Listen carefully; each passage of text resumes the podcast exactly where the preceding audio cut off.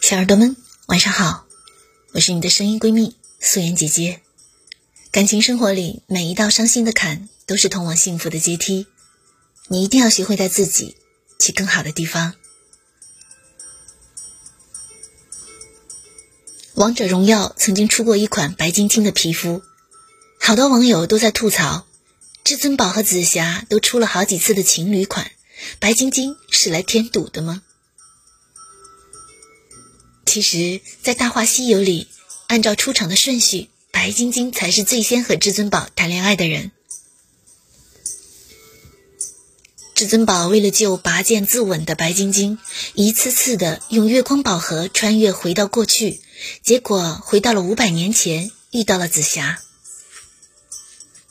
不可否认，一腔孤勇的紫霞很圈粉，但是白晶晶也很无辜，她等了那么久。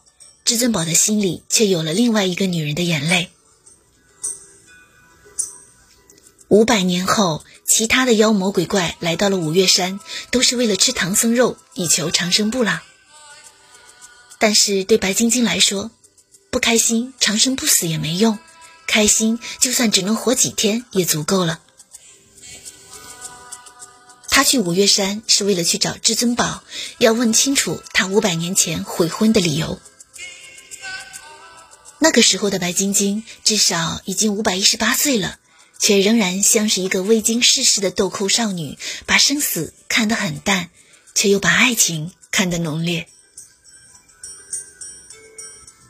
十八岁看《大话西游》，还不懂情为何物，只觉得紫霞仙子美得不可方物，遗憾紫霞与至尊宝之间的感情没有结果。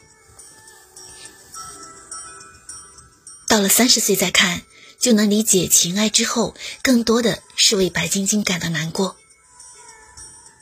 至尊宝曾经许诺会娶她，他痴痴的等待了五百年，好不容易放下了，却搭上了性命。在我们的情感经历中，总是会遇到白晶晶和紫霞这样的两个姑娘。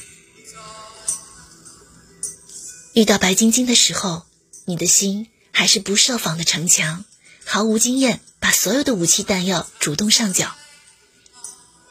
你身处劣势，心心念念，满脑子都是他，恨不得能把你的心捧出来，就怕他觉得心笑话你。嗯，怎么长得像个椰子？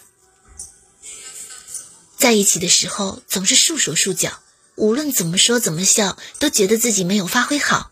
你把自己放在泥里面，抬起头看着他。看他背后挡住了太阳发出的光，在他的发丝上跳跃，只觉得光芒万丈。那时候的你，单纯、真挚，穷尽所能的来让他喜悦，就怕他不喜欢你粗犷的发须，就都剃了。剃完了他不满意，再粘回来。可是他最后还是离开了，就算你跪地认错，也没能挽回。就像至尊宝一次一次的穿越回到过去，后来你彻底失去了他，在无数个回忆翻涌的夜里，只好在黑暗当中翻出了一盒烟，走到阳台，倚着栏杆点燃，对着星空狠狠的吐出烟雾。你专注烟头的一明一灭，才能忘记思念的一阵一痛。后来烟抽的越来越多。对他的记忆也越来越深刻。白晶晶成了一幅画，每一个细节你都喜欢，以至于你会拿这幅画比照着以后遇到的所有人。随着时间的流逝，这些细节慢慢的变得模糊，直到氤氲成了两个字：爱过。你再也记不起他的模样。只知道曾经用情很深，深到没有剩余的分给后来的人。后来你遇到了紫霞，她就像当年的你，但是你和她谈恋爱没有半点联系。他打了二十个电话，你说不回就是不回，动辄惹哭了，连纸巾都懒得递给他。你误以为他给你的台阶能够连成天梯，就不知疲倦地辜负着他的好意。在他不顾一切的包容和付出的面前，你也会觉得自己很过分。过分就过分，谁让他不是白晶晶呢？他期待着意中人脚踏七彩祥云来抢新娘，你却狠狠地把他连着他的惊喜推在了地上。更讽刺的是，他竟然傻到连命都不要了，给你挡枪。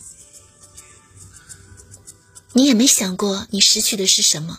以后再也没有人求着你约会，做好吃的，生怕你饿着，拉着你随时合影。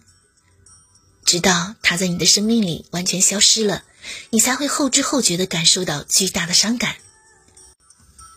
就像细密的针带来的痛，迟缓却长久。紫霞深爱着至尊宝，但是至尊宝开始一直想的是白晶晶。等到至尊宝确认自己爱上了紫霞以后，他不得不变成了孙悟空。孙悟空来救唐僧和紫霞了，他却被牛魔王杀死了。他一时一刻、一分一秒都没有享受到至尊宝的爱，直到死也是抱憾而死。如果说紫霞是年少时的白月光，年长后白晶晶就成了意难平。紫霞是刻骨铭心的那一个，但是不够好。她是可以为了你去死，为了你奉献一切，但那不是恋爱的状态，那是被爱冲昏了头。而白晶晶才是那一个能和你吵吵闹闹，能跟你撒泼耍横，能同你出生入死，能为你生儿育女，能与你白头偕老的人。当至尊宝带上金箍，踏上了取经之路；当紫霞转世与西阳武士在城头上相拥；当二当家转世考上状元回来迎娶春十三娘，仿佛一切。都是这么的完美，人人都在上天的安排下有了一个好的结局。戴上金箍的孙悟空早已经听不见师傅的絮叨，而扛着钉耙的猪八戒也早已经忘记了前世那个关于状元郎的美梦。他们像牲畜一样麻木地走在人生的漫漫黄沙路上，远远地甩下浪漫的城楼拥吻和喧闹的状元及第高头大马。白晶晶没有拜入盘丝大仙座下，也没有遇见至尊宝，只是作为了豆腐西施之一，嫁给了上天安排的状元郎。小小的白骨精不过是西天取经这一场戏的配角，能够嫁给状元这一种结局，在上天看来，可能已经是莫大的恩赐了。谁还会记得他死前的那一句：“至尊宝，来世再见。”世间爱恨难逃命运，就算是为情所困，被爱伤过，唯愿你还有重新来过的勇气。小耳朵们，希望爱情带给你的不是任人伤害的软肋，而是刀枪不入的铠甲。加油哦！